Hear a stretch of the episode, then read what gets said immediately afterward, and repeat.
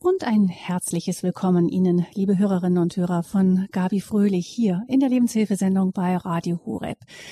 Selig die Sanftmütigen, das sagt Jesus in der Bergpredigt. Er selbst ist das Lamm Gottes und das Lamm steht für die Gewaltlosigkeit schlechthin.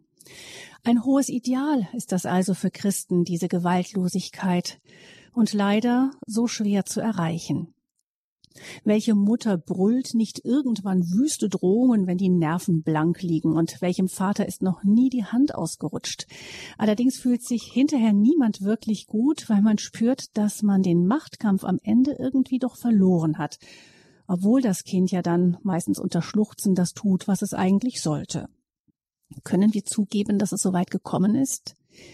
Meistens vergessen wir es lieber schnell.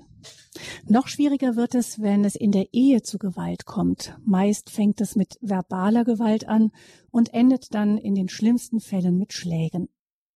Oder in einem von einem frommen Christen geführten Betrieb entsteht ein subtiles System von Druck und Manipulation oder auch in einer Pfarrei. Da kann so mancher ein Lied davon singen. Unser Gast hier in der Lebenshilfesendung ist heute die Logo- und Traumatherapeutin Sonja Theresie Hoffmann. Sie hat eine Privatpraxis für Psychotherapie in Sielenbach bei Augsburg und ist unter anderem ausgebildet in Traumatherapie, Krisenintervention und Notfallseelsorge. Außerdem ist sie im dritten Orden des Heiligen Franziskus. Ich begrüße also ganz herzlich Frau Hoffmann in dieser Sendung. Grüße, guten Morgen, Frau Hoffmann. Ja, guten Morgen, Frau Fröhlich, und einen guten Morgen auch an alle Hörer von Radio Horeb. Frau Hoffmann, Sie haben in Ihrem Berufsleben erfahren, dass Gewalt auch unter Christen durchaus ein Thema ist. Können Sie da vielleicht ein paar Beispiele nennen? Gewalt unter Christen ist ein Thema. Ich erlebe das immer wieder in der Praxis, bei mir, in den Gesprächen. Nicht nur in den Gesprächen, habe auch selber schon mehrmals Gewalt erlebt, ähm, sei es, dass bei mir eingebrochen worden ist, also in der Wohnung oder im Betrieb, sei, dass ich ähm, ja durch verschiedene Umstände eben in Kontakt gekommen bin im Rahmen der Krisenintervention oder auch im Bereich der Notfallseelsorge. Und es ist tatsächlich so, das waren Christen.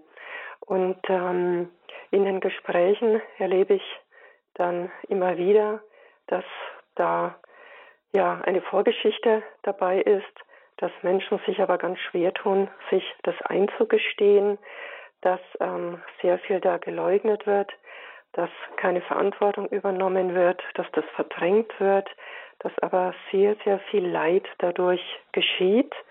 Und ähm, dieses Unheil, das Menschen erfahren haben, 95 Prozent der Täter waren selbst einmal Opfer und das, was nicht geheilt, nicht verarbeitet ist, wird leider als unheilvolles Verhalten weitergetragen.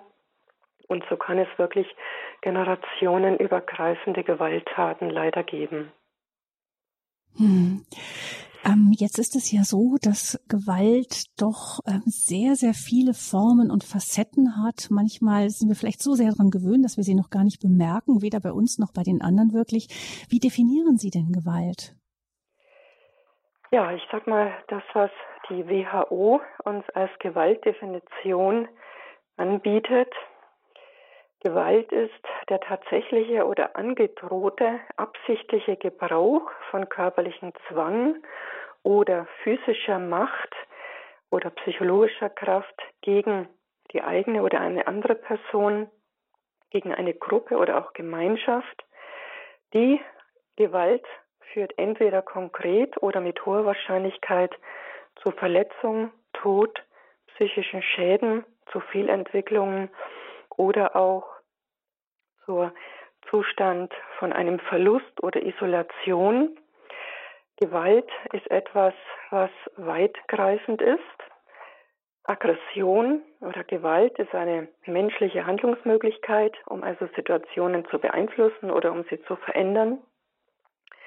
Diese Möglichkeit wird meist dann eingesetzt, wenn andere Möglichkeiten nicht vorhanden sind oder wenn sie eben dem betreffenden Menschen nicht zur Verfügung stehen.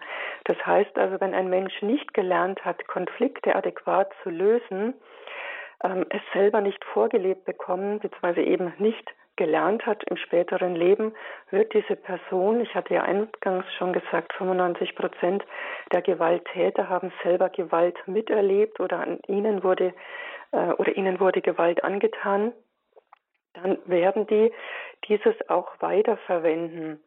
Krisen führen auch zur Handlungsunfähigkeit und damit auch zu einem starken Handlungsdruck. Auch hier ist oft dann Aggression verbunden, Frustration verbunden.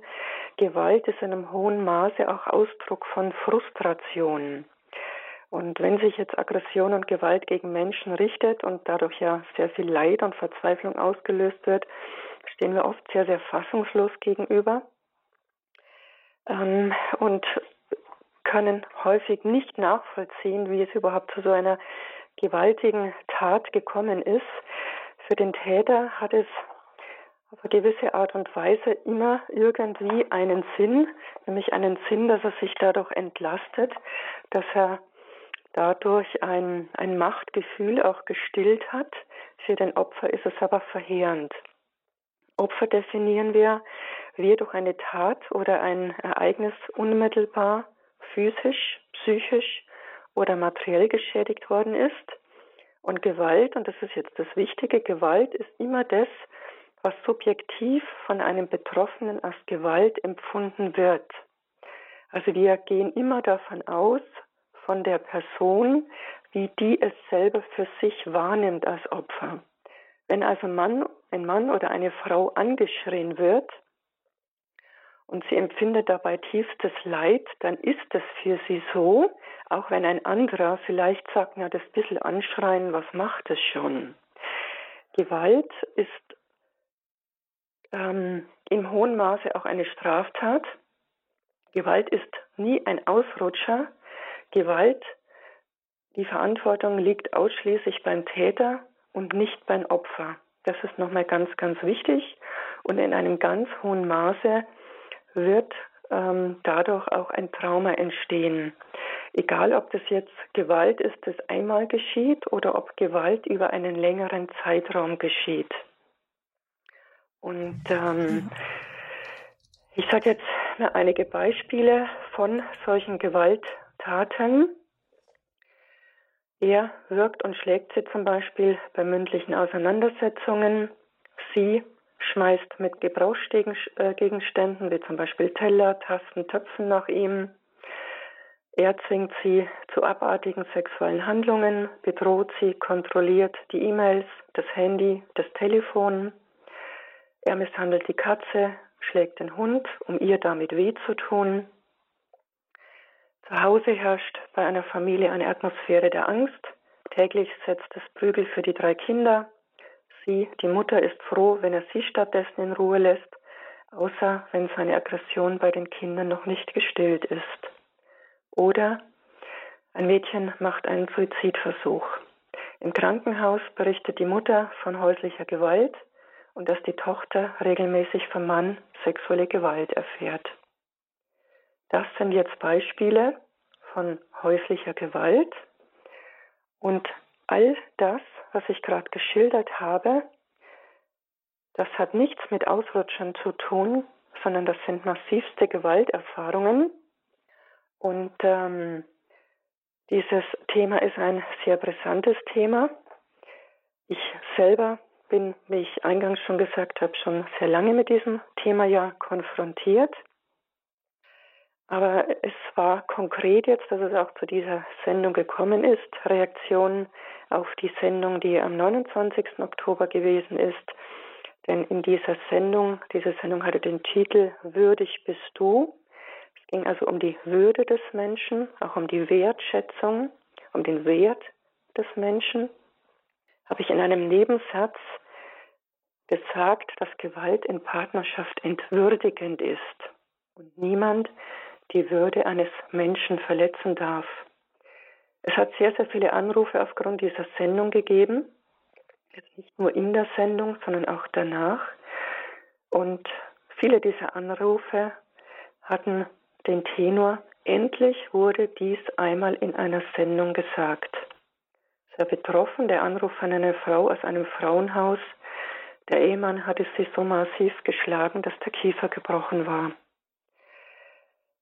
Ich bin nach dieser Sendung angesprochen worden. Ein Möbelhaus hatte nämlich eine, einen Film gedreht, einen Videoclip. Er ist in Tschechien weit verbreitet worden und bin gebeten worden, was ich zu diesem Film meine. Ein tschechisches Möbel, äh, ein, ein schwedisches Möbelunternehmen. Ich war sehr überrascht, dass dieses große Unternehmen eine Kampagne gemacht hat zum Thema häusliche Gewalt. Dieser Film heißt Ghost, also Geist, und zeigt genau das, was da passiert. Es zeigt nämlich die unsichtbare Wirklichkeit. Ein sehr bewegender Film. In diesem Film, eine Frau scheint von einem Geist heimgesucht zu werden.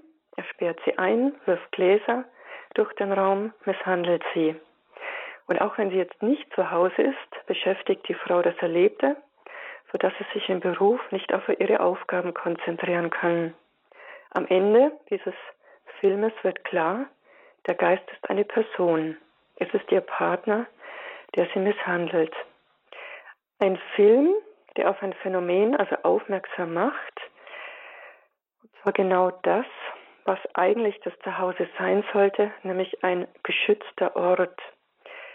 Dieser Film zeigt, dass Gewalt, die Frauen zu Hause erfahren, real ist, obwohl sie nicht immer sichtbar ist, also eine unsichtbare Wirklichkeit. Und ich war sehr beeindruckt, dass eine Firma ihr ähm, ja, einen Bekanntheitsgrad dazu verwendet, um auf so etwas aufmerksam zu machen. Was Sie in diesem Film auch zeigen, Sie zeigen damit nämlich einen Weg. Und dieser Weg ist, und das ist auch heute ja das Thema dieser Sendung, über das Erlebte nämlich zu sprechen, das Unsichtbare zu benennen, denn das genau ist der erste Schritt, um sich davon zu befreien. Mhm. Und genau das ist das Wichtige. Wir leben in einer Kultur des Wegschauens. Ich muss es leider wirklich so sagen. Ich erlebe es immer wieder. Und genau das ermöglicht Tätern, so etwas durchzuführen. Wir werden später noch genauer drauf kommen. Ja, jetzt ähm, bei dem, was Sie sagen, Frau Hoffmann, fällt mir etwas ein, was ich von der Therapeutin Friedewald Warkentin gehört habe, mal in einer der großen Mehrkonferenzen hat sie gesagt in Augsburg, dass es Christen offensichtlich besonders schwer fällt, sich einzugestehen, dass sie vielleicht in der eigenen Partnerschaft oder im eigenen Leben ganz wirklich ganz fundamental etwas äh, entgleist ist. Erleben Sie das auch so, dass man da eben, Sie sagen, es ist sowieso eine Kultur des Wegschauens und offensichtlich äh, haben Christen dann nochmal noch mal eine Schwierigkeit mehr zu überwinden? Ja, ich denke mal, das hat ähm, viel auch mit, mit alten Dingen zu tun. Wir dürfen jetzt nicht vergessen, wenn wir jetzt von Deutschland ausgehen, seit 1918 gab es erst das Frauenwahlrecht. Ähm, 1977 musste die Frau nicht mehr den Mann fragen, ob sie arbeiten gehen darf. In den 80er Jahren wurden Frauenrechte erst zu Menschenrechten. Das wurde also von der EU festgestellt. Ähm, das heißt, wir haben da ganz alte ja, Traditionen, Regelungen, die sich langsam, langsam erst entwickelt haben. Und leider gibt es da wirklich so ja, fromme Lebenslügen, obwohl wir, wenn wir das ganz genau ja in der Heiligen Schrift nachlesen, ähm, heißt ja so schön im 1. Petrus 3, ähm, ja, das sind so die Anweisungen für Eheleute. Äh, bei Männern oder für die Männer heißt es, seid rücksichtsvoll zu euren Frauen, achtet und ehrt sie. Handelt so, dass nichts euren Gebeten im Wege steht. Wir haben die Seligpreisungen, Sie haben es in der Anmoderation gesagt, Matthäus 3, 3 bis 12. Da heißt es, selig, die keine Gewalt anwenden, Selig, die barmherzig sind. Selig, die Frieden stiften. Jesus selbst ist ja der Friedensfürst. Friede in unserem Herzen, Friede in den Familien. Wir haben die goldene Regel. Alles, was ihr von anderen erwartet, das tut auch ihnen. Also wir haben da ein ganz hohes Ideal, das wir ja anstreben. Allerdings, das dürfen wir nicht vergessen, wir sind Menschen. Christen sind Menschen. Menschen mit einer Biografie, Menschen mit einer Lebensgeschichte. Wer jetzt von klein auf ähm, Gewalt in unterschiedlichster Form erlebt hat, wer erlebt hat, ähm, dass er ohnmächtig war, dass er keine Handlungsmöglichkeiten hatte, sich zur Wehr zu setzen, weil da einfach gewaltige Machtverhältnisse waren. Ähm, das ist eingeprägt. Ich sprach vorhin von Dramatisierungen. Das ist tief im Innersten eingebrannt. Und wir Christen, häufig geschieht der Fehler, es zu überbeten. Ich sage immer ora et labora, bete und tue etwas. Wenn ein Haus brennt, rufen wir die Feuerwehr.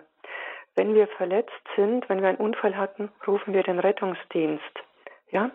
Wir werden uns da nicht hinknien und beten, beten, beten, sondern wir werden handeln und etwas tun. Und so sind wir aufgerufen, auch jeder Einzelne für sich, und das ist auch die Verantwortung, die jeder Mensch hat.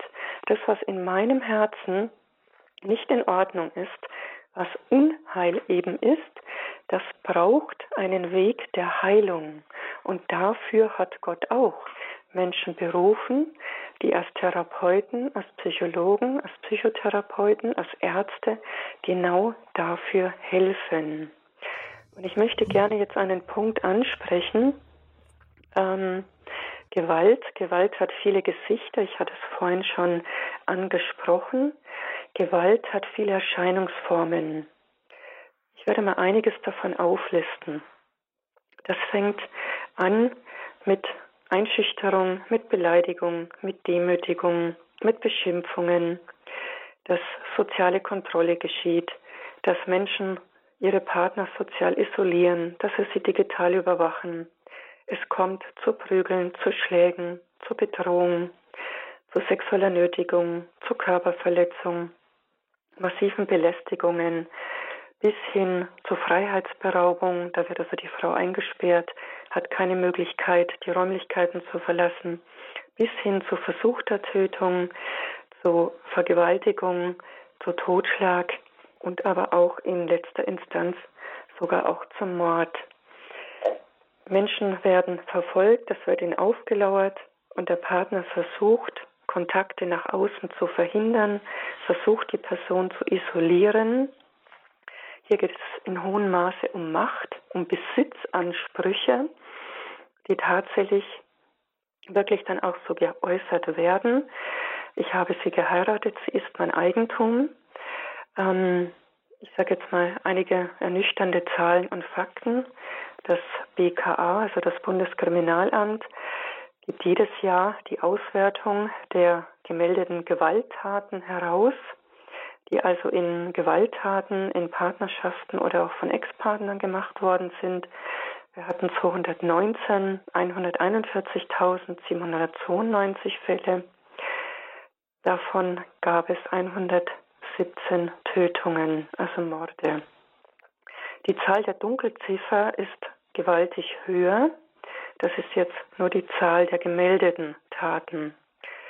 Davon wiederum sind zu 81 Prozent Frauen betroffen, aber 19 Prozent sind auch Männer, die betroffen sind. Nicht nur Männer sind Täter, Frauen sind auch Täter. Dadurch können auch Männer Betroffene sein. Das heißt, es kann auch Männern passieren. Die Fallzahlen steigen leider. Und diese Zahlen sind nur eine Spitze des Eisberges. Es gibt etwas, was sehr, sehr erschütternd ist. Das hat mich auch sehr betroffen gemacht. Denn es wurde in einer Untersuchung die Frage gestellt, ist es berechtigt, dass ein Mann seine Frau schlägt? Und nun die Antwort, 32,6 Prozent der Männer haben gesagt, ja. 19,6 Prozent der Frauen haben gesagt, ja. Ist das nicht erschütternd? Und das wurde in Deutschland gemacht und das waren Christen, die diese Antwort gegeben haben. Und ich hatte vorhin gesagt, Christus, er ist der Friedensfürst. Familie ist Kirche im Kleinen. Wie kann es also sein, dass wir diese Zahlen haben? Wie kann es also sein, dass das tatsächlich geschieht? Und immer ähm, haben Sie gesagt, eben das Kriterium ist, wie es das Opfer empfindet. Richtig, es geht immer darum, wie es das Opfer empfindet. Denn ähm, angeschrien zu werden, bedroht zu werden, belästigt zu werden, einen Kontakt nach außen zu verbieten, ähm, das ist etwas, was eine Gewalttat ist. Und das ist nichts, was vielleicht mal so ein kleiner Ausrutscher ist, sondern das ist tatsächlich eine Gewalttat. Hm. Noch ein Punkt ist, dass ich glaube, dass jeder so gut wie jeder, der gewalttätig wird, glaubt, dass er zu Recht gewalttätig wird. Also dass er nur reagiert auf irgendein Verhalten des Opfers, ähm, was ihn zur Weißglut treibt. Also kaum jemand übernimmt ja die volle Verantwortung äh, dafür, wenn, wenn er irgendwie verbal oder auch physisch gewalttätig wird. Ja, das ist etwas ganz Unglaubliches. Ähm, die wenigsten Täter sagen, ich bin ein Gewalttäter, ich neige zu Gewalt. Ich habe es nur deshalb gemacht, weil mein Gegenüber sich so verhalten hat, dass ähm, ich dann so ja reagieren musste. Also aus deren Sicht sind dann die anderen schuld. Ähm, bis ein Täter sagt, ja, ich bin schuld, ich habe die Verantwortung für mein Tun, müssen sie sich erstmal ihrer eigenen Verantwortung stellen, müssen erstmal lernen, mit ihrer eigenen Verantwortung umzugehen, also auch empathisch sich da hineinfühlen. Und wie ich vorhin schon gesagt habe, 95 Prozent haben es selber erfahren, selbst erlebt. Und im Heilungsprozess ist es ganz, ganz wichtig, dass der Täter oder die Täterin bereit sein muss, sich der eigenen Opferperspektive zu stellen. Denn wenn die Person bereit ist, in ihren eigenen Schmerz hineinzugehen, zu erkennen, dass es ihr selber ja widerfahren ist und dass es ihr selbst ja wehgetan hat oder ihm wehgetan hat, Opfer zu sein, und dass es der Person selber im tiefsten Innersten noch wehtut, also im Kopf, im Herz, in der Seele, dann kann man diesem Täter, der Täterin die Frage stellen, ja, und warum tust du dies heute anderen an? Wenn du doch weißt, wie es dir ergangen ist, wenn du weißt, wie tief dieser Schmerz noch in dir sitzt. Also Täterarbeit hat dann immer damit zu tun, in die eigene Vergangenheit, in die Vorgeschichte hineinzuschauen und dann auch zu lernen, wie man zukünftig mit diesen Situationen umgeht, also auch die Signale zu erkennen, wenn innerlich diese Wut oder dieser Zorn hochkocht, wie kann ich Abstand herstellen, wenn ich merke, jetzt, jetzt kommt das Gefühl wieder. Das geht aber nur, wenn die Person sich diesem Heilungsprozess stellt. Und ähm, die Verantwortung, das muss ich ganz klar sagen, die liegt allein beim Täter. Die liegt nicht beim Opfer. Hm. Wir sehen, dass da viel mit zusammenhängt und wollen gleich auch hier in der Sendung Gewalt unter Christen kein Thema, Fragezeichen, Fakten, Hintergründe, Hilfestellungen mit Sonja Theresia Hoffmann, Logotherapeutin, Traumatherapeutin auch und ausgebildet in der Notfallseelsorge. Sie hat mit dem Thema in ihrem Berufsleben viel zu tun gehabt. Wir wollen gleich noch mit ihr schauen, wie ähm, wir damit umgehen können, wenn so etwas vorkommt, wenn wir nun bereit sind, der Tatsache ins Gesicht zu schauen, dass da etwas ähm, ganz gründlich schief läuft mit dem Thema Gewalt. Hören kurz eine Musik und dann geht's weiter im Gespräch mit Frau Hoffmann hier in der Lebenshilfe bei Radio Horeb.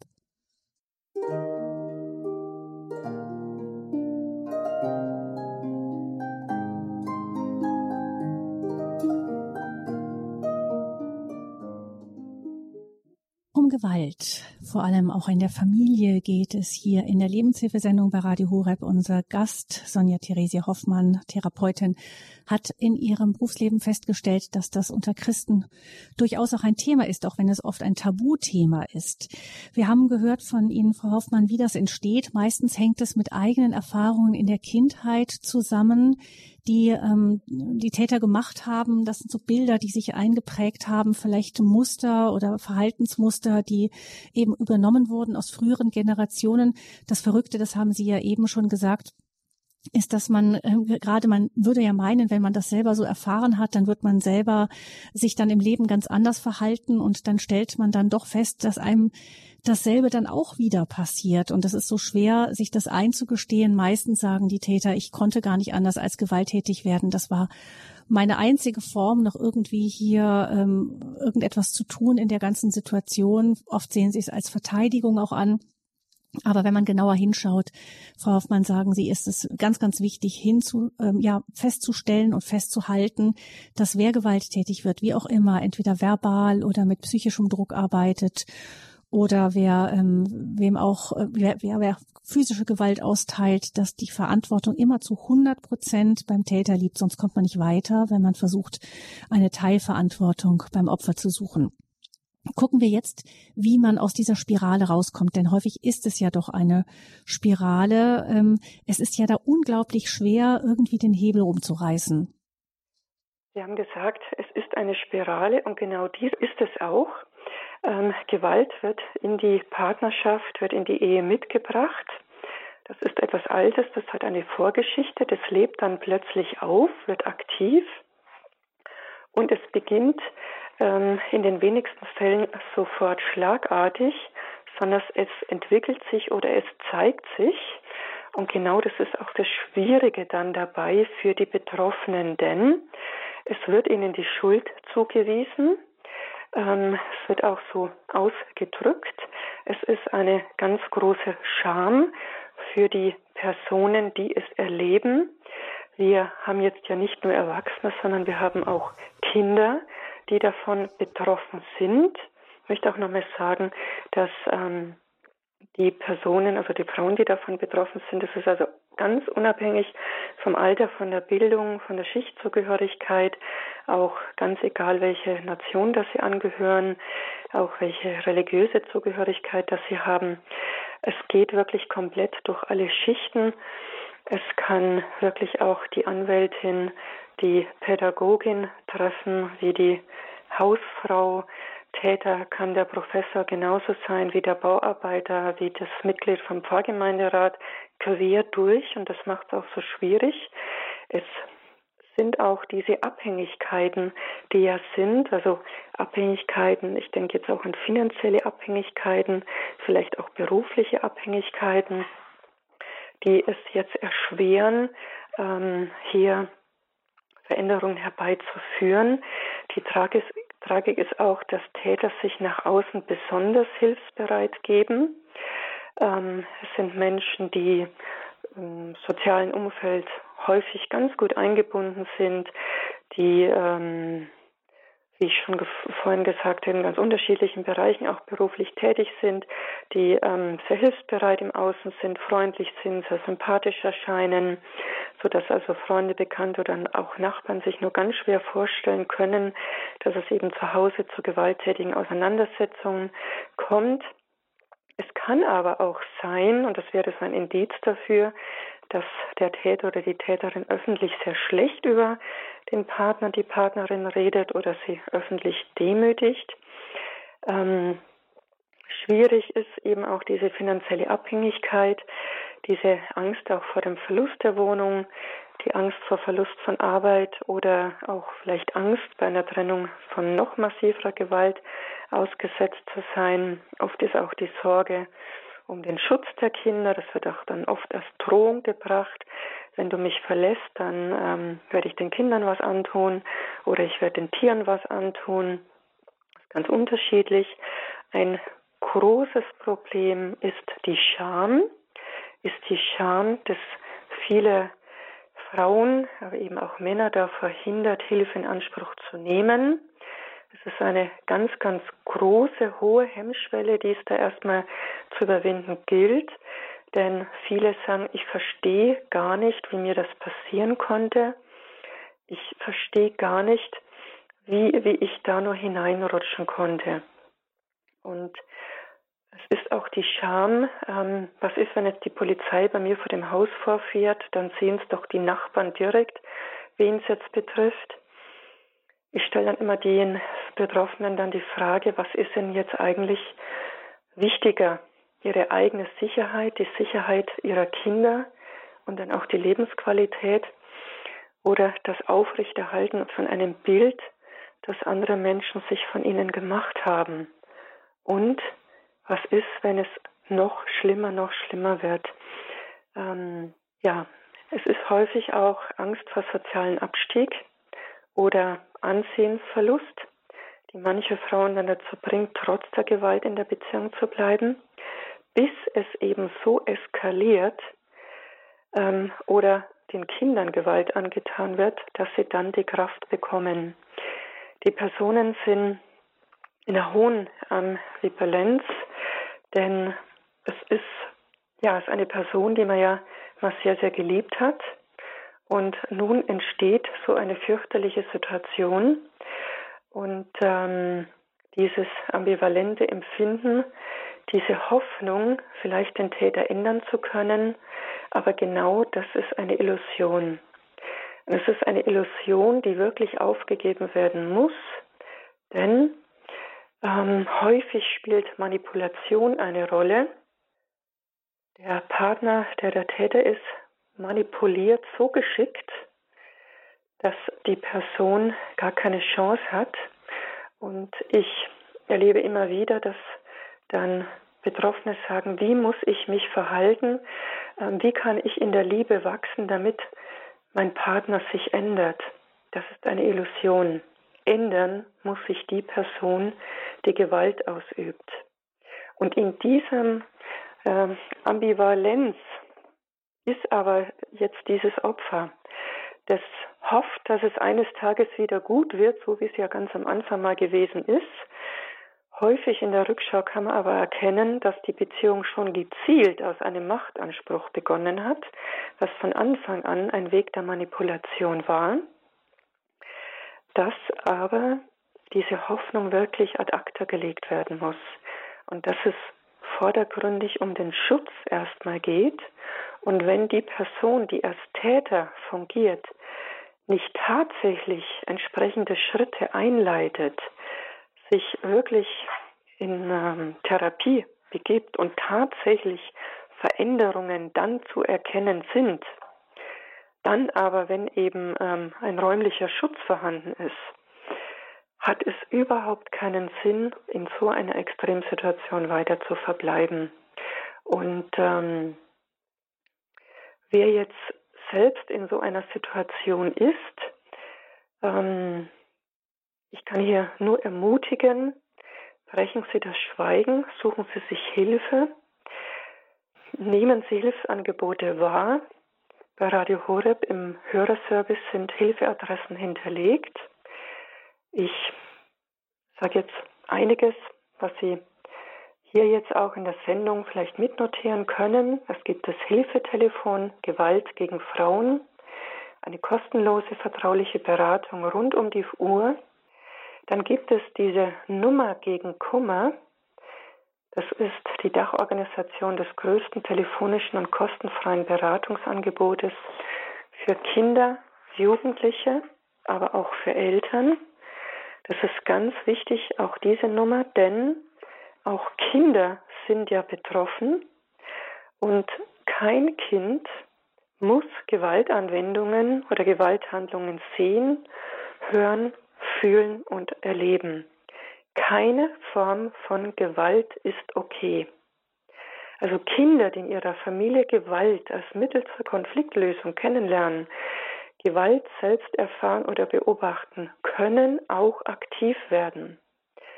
Denn auch ein Kind hat die Möglichkeit und muss die Möglichkeit haben, sich zu schützen und Hilfe zu bekommen. Wenn Erwachsene nicht sie vor Gefahren schützen können, denn das ist die Pflicht von Erwachsenen, Kinder zu schützen vor Gefahren. Und wenn das jetzt nicht möglich ist, dann kann und darf ein Kind oder ein Jugendlicher auch selbst etwas tun. Denn ein Kind ist wichtig. Es gibt auch ein Hilfetelefon Gewalt mhm. an Männern. Sie bekommen diese Nummern dann auch, wie gesagt, schon im Hörerservice und der mhm. Notruf Polizei 110 dürfte allen auch bekannt sein. Mhm. Diese Telefonnummern können auch Menschen jetzt wählen, die jetzt Angehörige sind, also jetzt ähm, Schwester, Bruder, ähm, jemand auch im Freundeskreis oder in der Nachbarschaft, die den Eindruck haben, da könnte etwas stattfinden, da bitte nicht wegschauen, sich dort beraten lassen, wie kann ich am besten helfen, ähm, was könnte jetzt ähm, könnte ich jetzt tun, bitte da nicht wegschauen, wenn Sie den Eindruck haben, sondern wirklich entsprechend zur Hilfe eilen. Ja? Also mhm. es ist ganz wichtig, andere auch wissen zu lassen, wie es ihnen als Betroffener geht, auch sie bitten, Hilfe zu holen. Ähm, viele wissen vielleicht nicht, ohne Guthaben kann man auch auf dem Handy die Polizei anrufen. Vielleicht können Sie aber auch ein Erkennungswort mit vertrauten Menschen verabreden. Wenn Sie dieses Wort am Telefon nennen, wissen diese Personen, dass sie die Polizei schicken sollen. Informieren Sie sich dann ähm, Situationen nutzen, in denen die Betroffene sicher ist, um Hilfe zu holen. Zum Beispiel, wenn man einkaufen geht, zur Schule geht, zum Arzt geht. Ich weiß von einer Frau, die ähm, äh, mit einem Baby dringend zum Arzt musste und hat dann diese Chance, weil sie die ganze Zeit sonst in der Wohnung eingesperrt war, die Chance eben genützt und hat sich dem Arzt dann anvertraut. Also auch solche Möglichkeiten nützen, um dadurch aufmerksam zu machen. Das wären jetzt so Sofortmaßnahmen, die man machen kann. Mhm. Wir sprechen mit Sonja Theresia Hoffmann. Sie ist Therapeutin, Notfallseelsorgerin über das Thema Gewalt, was auch unter Christen zwar ein Tabuthema ist, aber durchaus ein Thema, mit dem viele umzugehen haben. Frau Hoffmann, mir ist noch hängen geblieben, dass ja ähm, das das Tückische an der ganzen Geschichte im, mit dem Thema Gewalt ist ja oft, dass äh, der Täter im Grunde immer die Botschaft vermittelt, ich reagiere so heftig, weil du so und so bist oder so und so handelst, ändere dich und dann muss ich dich auch nicht schlagen. Und oft ist es so, dass derjenige, der das Opfer ist, Meistens sind das ja so Punkte, die an einem kritisiert werden, ähm, die, ähm, die ja durchaus irgendwo ihre Richtigkeit haben. Das kann ja sein, keine Ahnung, dass jemand ähm, ja, weiß ich nicht, unaufmerksam ist oder irgendwie ähm, die, die Kinder nicht im Griff hat oder wie auch immer. Und durchaus ähm, ein echter Kritikpunkt da ist. Das heißt, das leuchtet dem Opfer dann ja so sehr ein, dass der andere sich ja aufregen muss, weil man ja so fehlerhaft ist. Das heißt, die Frage eben, dass man sich dann, ich glaube, in diesem Zusammenhang ist es sich klar zu machen, ähm, wichtig, das, was Sie eingangs gesagt haben, eben nein, auch keine Teilverantwortung übernehme ich dafür, für diese Geschichte, dass du ausfällig wirst, dass du überreal, dass du eben dieser gewaltsamen Reaktion zeigst, für die musst du komplett die Verantwortung übernehmen und das geht nicht. Ganz genau, richtig. Denn es sind Dinge, die, ähm, da wird das Mittagessen statt um Punkt zwölf um fünf nach zwölf fertig. Und dann schlägt er zu. Da kommt sie um drei Minuten später von der Arbeit nach Hause, weil kurz die S-Bahn stehen bleiben musste. Und dann wirkt er sie.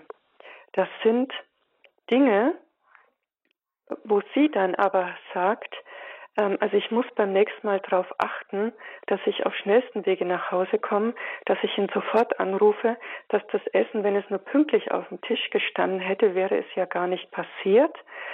Wenn, wenn, wenn, wenn, wenn. Ne? Und dann beginnt ein Mechanismus, wo die Frau versucht, oder eben auch der Mann, ähm, als Betroffener, versucht, ähm, ganz akribisch Dinge zu verändern, zu machen, um ja nicht wieder in so eine Situation hineinzugeraten. Und dadurch entsteht eine Atmosphäre der Angst, eine Atmosphäre der Anspannung. Auch dieses, was ist, wenn er jetzt von der Arbeit nach Hause kommt? Wie sind die Schritte, wenn er die Treppe hochkommt? Auf welche Art und Weise sperrt er die Türe auf? Was ist in ihm gerade ähm, psychisch äh, vorhanden, muss ich mit etwas rächen, muss ich mit auf Zehenspitzen durch die Wohnung gehen und dieses Ambivalente, egal wie die Person oder wie die Kinder sich verhalten, ähm, es ist so und so irgendwie falsch, egal wie man es macht. Und das ist auch das, was, ähm, ja, es ist kein Gefühl der Sicherheit da. Es mhm. ist ähm, eine Atmosphäre der Angst, eine Atmosphäre des Misstrauens, und genau in dieser Atmosphäre, das sind auch diese psychischen Auswirkungen, die wir haben. Das sind ja Traumen, die ähm, zu einer posttraumatischen Belastungsstörung sich dann auch entwickeln. Und ähm, das sind später dann auch, wenn diese Trennung dann erfolgt ist, sind es wirklich massive psychische Störungen. Also das sind wirklich Erinnerungen, die sich aufdrängen. Das sind Albträume, das sind Gefühl von einer anhaltenden Bedrohung. Das, sie empfinden ihr, ihre Umgebung, ihre Umwelt als unsicher, als gefährlich. Das Nervensystem ist ja trainiert worden in dieser Lebenssituation. Das heißt, es ist in einer ständigen Alarmbereitschaft. Ängste, Schlafstörungen, Reizbarkeit, Schreckhaftigkeit. Bei Kindern äh, kennen wir auch, dass in der Schule massiv dann in der Leistung dann abfallen, dass sie sich nicht konzentrieren können, dass sie plötzlich anfangen einzukoten oder Bettnässen. Ähm, also ganz unterschiedliche äh, Formen. Betroffene versuchen ihren Alltag äh, zu meistern, versuchen, dieses Trauma zu verdrängen, nicht darüber zu sprechen, ziehen sich aus der Gesellschaft zurück, sie fühlen sich beschmutzt, sie schämen sich für das, was ihnen zugestoßen ist. Schlimmstenfalls sagen sie aber, weil sie so geschickt manipuliert wurden, mir geschieht es ja recht. Ich bin doch eh nur Dreck und Schmutz. Und wer bin ich schon? Ich habe eh keinen Wert und ich habe keine Würde. Und mhm. stimmt nicht. Leider rutschen viele dadurch in den Alkohol, ähm, in Medikamentenmissbrauch hinein, was wiederum schwerwiegende seelische und körperliche Erkrankungen nach sich ziehen kann und sehr, sehr viele Krankmeldungen in Betrieben kommen durch Gewalttaten. Das heißt, diese Gewaltsituationen sind keine privaten Lebenssituationen, sondern das ist etwas, was die ganze Gesellschaft betrifft. Hm. Und darum ist es so wichtig, da aktiv zu werden. Hm. Wie sehr spielt es denn unter Christen eine Rolle, dass ähm, das Thema Opfersein geduldig zu ertragen, ja eben doch auch einen hohen Stellenwert hat. Also man könnte ja auch meinen, ich, ich nehme das alles auf mich ähm, als Ehefrau, als Ehemann um eben den anderen zu wandeln. Wir haben ja auch das hohe Beispiel Jesus Christus, der sich ans Kreuz schlagen ließ. Ja, das ist eine ganz große Gefahr. Wie ich vorhin schon gesagt habe, wenn das Haus brennt, dann ruft man auch die Feuerwehr. Das ist diese Illusion, wenn ich selber umso mehr liebevoll bin, werde ich das Gegenüber, werde ich es schon wandeln können. Nein, wir sind nicht Gott, wir sind nicht Jesus. Ja, und ja, das sind unter Umständen ganz fromme Lebenslügen. Und das ist die ganz große Gefahr, ähm, derer leider viele erliegen. Ähm, diese Personen ich habe ja schon geschildert, wie es denen selber dann geht. Viele verhärten, viele verbittern, viele werden selber dann gewalttätig in Form von verbalen Äußerungen, weil es eben, ja, sie merken, ihr Leben zerrinnt. Aber es ändert sich nichts an der Situation und die Fassade im Außen wird noch irgendwie aufrecht erhalten, aber es ist nicht die Wahrheit. Jesus mhm. Christus ist der Weg, die Wahrheit und das Leben. Und wenn wir jetzt das hohe Lied der Liebe uns anschauen, 1. Korinther 13, Wenn ich nicht die Liebe habe, dann bin ich nichts. Ja? Mhm. Und wenn in einer Beziehung diese Liebe so mit Füßen getreten wird, so eine Gewalt vorhanden ist, dann hat das nichts mehr mit Liebe zu tun. Und es hat auch keinen Sinn, dieses Auge um Auge, Zahn um Zahn, wie wir es im Alten Testament haben, sondern ich muss der Realität ins Auge schauen und brauche Hilfe, brauche Schutz, denn wir können jetzt auch eines sagen, wenn ich weiterhin diesen Täter schütze durch mein Verhalten, werde ich nicht dazu beitragen, dass diese Person sich ändert. Im Grunde unterstütze ich also ja dieses falsche Verhalten und diese Person bleibt in diesem sündhaften Verhalten drin. Ich weiß von vielen, die erst nachdem sie ganz klar konkret diese Schritte unternommen haben, es auch zur räumlichen Trennung kam, wobei ich gleich sagen kann, nicht das Opfer muss das Haus oder die Wohnung verlassen, sondern der Täter wird von der Polizei, bekommt dann ein Platzverbot, Betretungsverbot, Abstandsverbot und so weiter. Also das Opfer und auch die Kinder müssen diese Wohnung dann nicht verlassen. Aber erst nachdem ganz massiv diese Schritte eingeleitet worden sind, der Täter auch vom Gericht verpflichtet worden ist, ein entsprechendes Tätermaßnahmeprogramm zu gehen oder selbst dann aufgewacht ist, kam bei vielen die Veränderung. Und nach einem Jahr, zwei Jahren kam es wieder zum Kontakt und bei einigen wieder zu einer guten Partnerschaft. Aber es brauchte erst diese klare Trennung. Die Grenzziehung. Hm. Diese Grenzziehung mit Hilfe von außen. Und zwar hm. wirklich von entsprechenden Fachleuten. Hm. Gewalt ist auch unter Christen ein Thema. Wir sprechen mit Sonja Theresia Hoffmann. Sie ist Therapeutin über dieses Thema, das ihr immer wieder begegnet. Jetzt hören wir noch mal eine kurze Musik.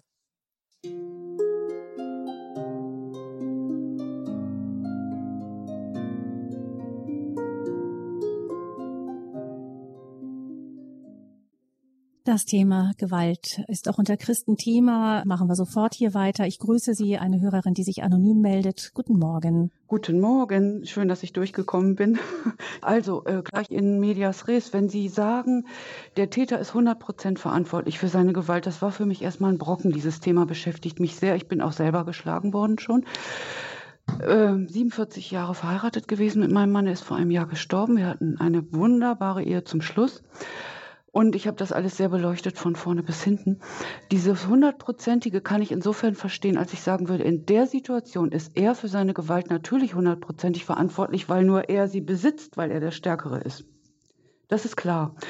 Dann haben Sie auch noch das Thema beleuchtet in die Richtung, dass Opfer, er sagt, er fühlte sich so gereizt, dass. Und ich habe dann so im Laufe des, äh, der Sendung das Gefühl bekommen, es wird ja praktisch die Spitze des Eisberges bearbeitet. Wenn das Mittagessen fünf Minuten später auf dem Tisch ist, kann kein Mensch nachvollziehen, dass deswegen der Mann ausrastet. Das, die ganze Sache hat ja einen Unterbau.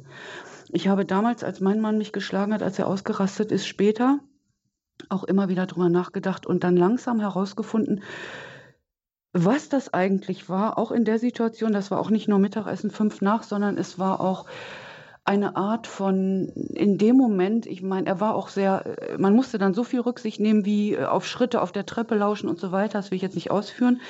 Das kann auch kein Mensch verstehen, wenn man so viel Rücksicht nehmen muss.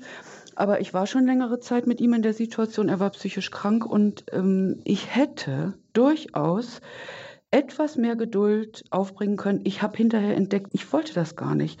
Ich habe hinterher entdeckt, wenn ich das und das und das in Kleinigkeiten anders gemacht hätte, wäre es so schlimm nicht geworden. Mir fehlt so ein bisschen, dass man doch noch mal guckt. Ähm, was, ja, das in, ich verstehe, dass das in, ne? Dass in einem Konflikt immer zwei beteiligt sind. Ja, genau, Irgendwie. im Großen und Ganzen mhm. ja. Für die Situation der mhm. Gewalt und wenn der Kiefer gebrochen wird, das kann man auch nicht verstehen. Mhm. Ich sage nur noch ganz kurz die Geschichte einer Freundin, die so verprügelt wurde, dass sie, also ähnlich wie mit dem Kiefer, der Mann hat aber in dem Moment, und er war schon in Therapie deswegen, weil er zu Gewalt neigt, und es ist nochmal passiert und er hat selbst die Polizei geholt und jetzt ist die Ehe auseinander und sie ist kreuzunglücklich. Also ein, ein Konterweg mhm. ist, ist so ja auch nicht. Man muss ja gucken, wenn man die Ehe noch möchte, sind ja die Situationen, wo man gereizt hat und nochmal mhm. gereizt hat und nochmal gereizt hat. Ja, ich mache mal einen mhm. Punkt. Ich glaube, es. Ja, ich verstehe so gut, an. was Sie meinen.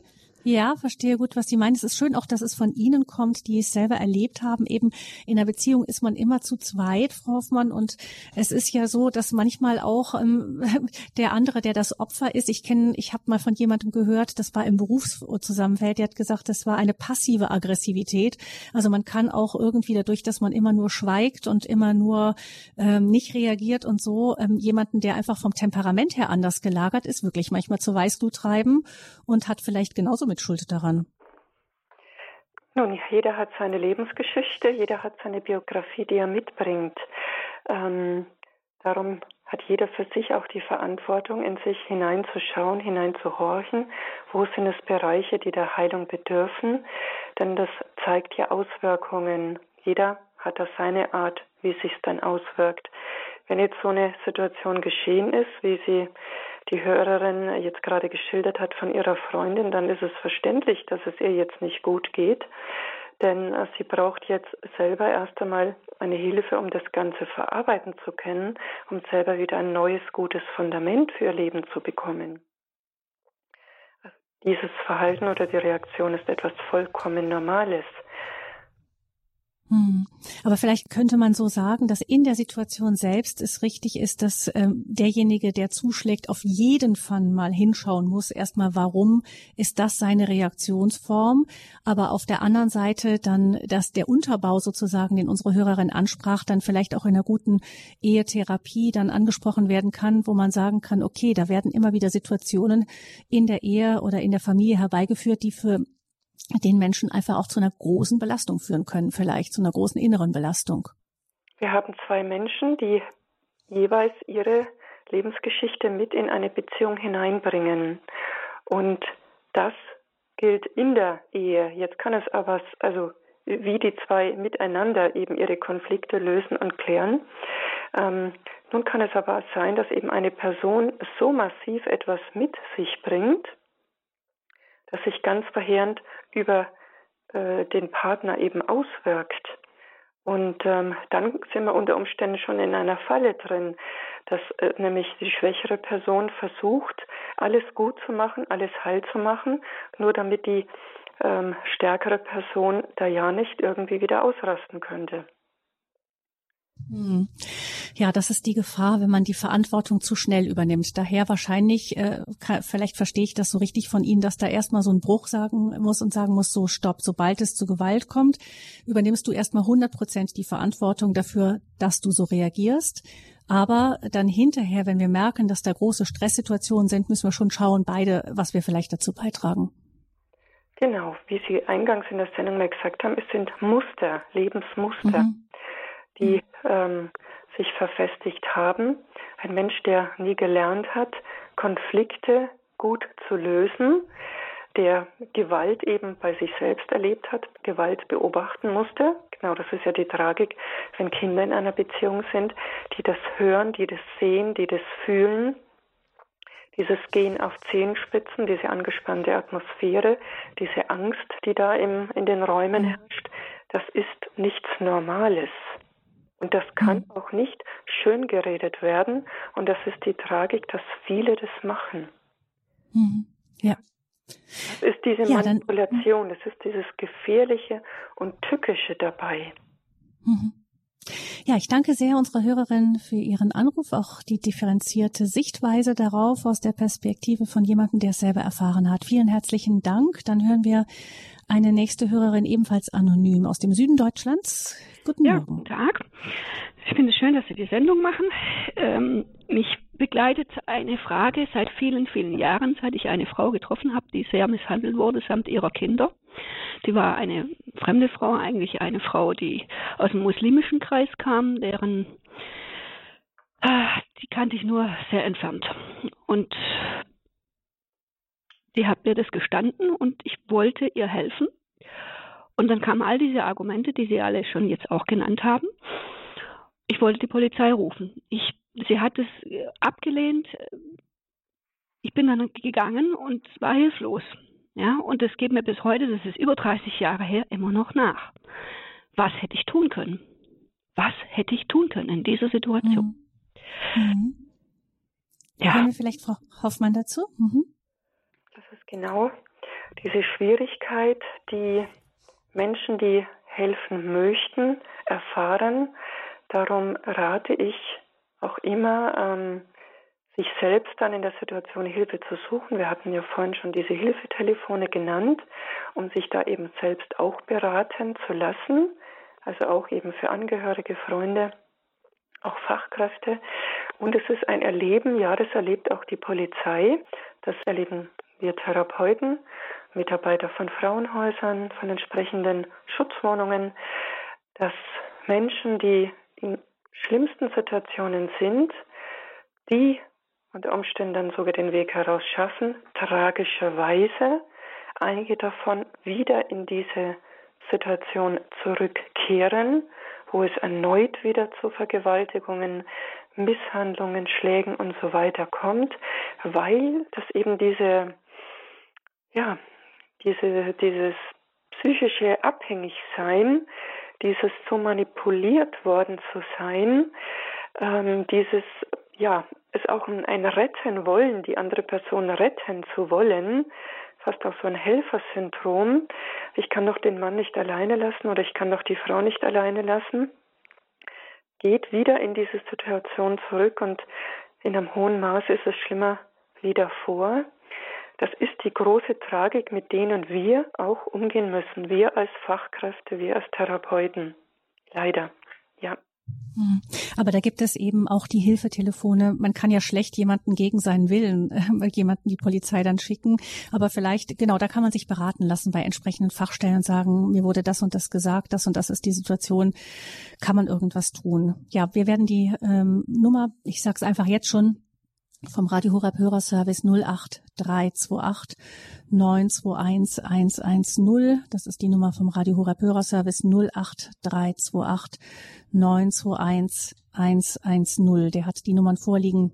Sie finden es aber auch im Internet unter horeb.org. Im Programm von Radio Horeb jetzt neben der Lebenshilfesendung 10 Uhr ist ein Infofeld und da sind auch eine ganze Reihe Nummern hinterlegt für den Fall der Fälle. Danke unserer Hörerin.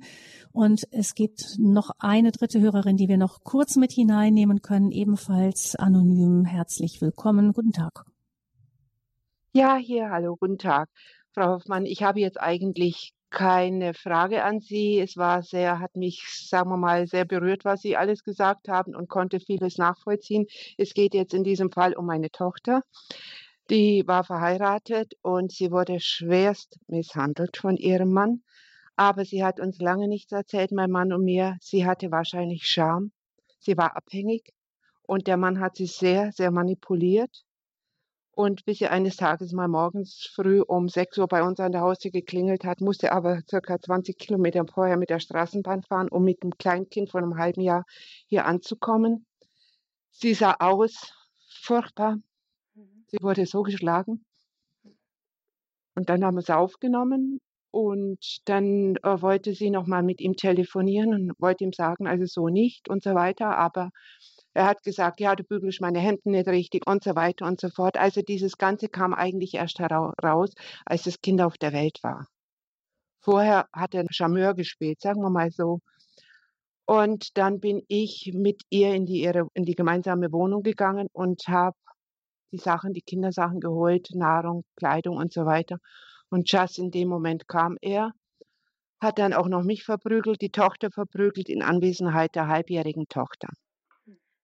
Und dann haben wir das der Polizei gemeldet. Die Polizei kam dann auch und wir bekamen dann sechs Wochen Zeit, um das zur Anzeige zu bringen. Aber er ist in der Zwischenzeit abgehauen. Ich muss dazu sagen, der hatte eine hervorragende Stellung. Nicht irgendjemand. Wenn man mal, wie Sie sagten, es betrifft ja jede Schicht. Und sie ging dann zu Ärzten und, und es wurde alles dokumentiert und so weiter und so fort, ihre Schläge. Und der Mann hat der Mann sie sogar noch fertiggebracht, sie in die Psychiatrie zu bringen. Da waren sie dann drin und die Psychiatrie, die hat es dann ihr nicht geglaubt, sondern dem Mann. Also es war alles verdreht, so verdreht, wie es nur sein konnte. Und sie musste dann, äh, sagen wir mal, äh, zehn Jahre mit dem ganzen Leben. Sie ist dann auch ausgezogen, aber Also äh, Kindergarten wurde benachrichtigt, dass er ihr das Kind nicht abnimmt. Also es war grausam, bis er sich jetzt vor drei Jahren das Leben genommen hat. Mhm. Und jetzt ist Ruhe. Hat aber seinem Kind, sie waren ja geschieden, äh, und dann hat das Kind mehrere zigtausend Euro an Schulden bekommen. Natürlich haben wir das aber ausgeschlagen. Aber ich kann Ihnen mhm. nur das eine sagen, als die ganze, ich will nicht sagen, kann man sagen, vielleicht Spuk vorbei ist. Jetzt geht es jetzt geht's uns allen, der ganzen Familie besser, vor allem meiner Tochter. Und jetzt haben sie die Psychiatrie, vor allem die in der Psychiatrie, ihr geglaubt, was sie alles mitgemacht haben. Der hat so schön getan. Ich meine, mhm. natürlich war es nachweislich, dass er sie geschlagen hat, aber er hat gesagt, sie bügelt die Hände nicht richtig und so weiter und sie hätte nur Zeit für das Kind und für ihn nicht mehr. Also, ich kann nur sagen, Manipulation, Scham, Abhängigkeit, es kommt das ganze Spektrum da rein. Und wie sich dann mhm. halt im Nachhinein herausgestellt hat, war ein Narzisst. Mhm. Ja, das ist am Ende hier der Lebenshilfesendung zum Thema Gewalt ein Beispiel, das zeigt, ähm, dass das, ja, Frau Hoffmann, wie Sie sagten, in allen Schichten vorkommt und wahrscheinlich weitgehend verdeckt bleibt. Eben unsere Hörerin hat gesagt, dass sie es als Eltern erst überhaupt nicht mitbekommen haben. Wir sehen, wie wichtig das Thema ist. Vielleicht noch, weil wir ganz, ganz kurze Sendezeit noch haben, vielleicht greifen wir das Thema noch mal auf und lassen Ihnen, Hörer, liebe Hörerinnen und Hörer, dann auch noch mal mehr Zeit, die Möglichkeit, sich noch mehr hier zu Wort zu melden. Ähm, was haben wir aus dem Glauben heraus? Vielleicht noch ein Abschlusssatz für eine Möglichkeit, das noch mal eigens zu tragen, dieses Thema. Ja, raus aus diesem Opferdasein, raus aus dem Täterdasein. Jeder steht dann am Beginn eines langen Weges, Schritt für Schritt in ein neues Leben, wie es jetzt die letzte Hörerin sehr, sehr gut aufgesagt hat, gesagt hat. Ich kann nur sagen, stehen Sie auf, stehen Sie auf, raus aus dieser Finsternis, werden Sie Licht, Licht, den neuen Menschen anzuziehen, den alten dann zurückzulassen abzulegen, so wie wir es im Epheser 4, 22 so schön sehen oder lesen können. Machen Sie sich auf den Weg der Heilung, auf den Weg der Befreiung. Ähm, suchen Sie sich Hilfe, dann auch wirklich später Traumatherapie, Psychotherapie, medizinische Hilfe, Selbsthilfegruppen und hilfreich die Krankensalbung, das Gebet, Seelsorgegespräche Christen, ja. die mitbeten, die hm. mittragen, die vor allem auch aktiv Hilfe geben. Das kann ich wirklich nur dringend, dringend anraten. Und haben Sie Mut, haben Sie Hoffnung, blicken Sie nach vorne. Gott hat für Sie immer Möglichkeiten, etwas zu verändern. Ihr Leben ist wandelbar mit Gott, mit Jesus, in der Kraft des Heiligen Geistes. Und das kann ich wirklich jedem nur aus tiefstem Herzen wünschen. Ja. Da schließen wir uns an. Vielen Dank, Frau Hoffmann, für diese Sendung. Gewalt unter Christen, kein oder ein Thema. Fakten, Hintergründe, Hilfestellung. Die Lebenshilfe war das hier bei Radio Horeb. Gabi Fröhlich verabschiedet sich. Ihnen, liebe Hörerinnen und Hörer, noch einen gesegneten Tag.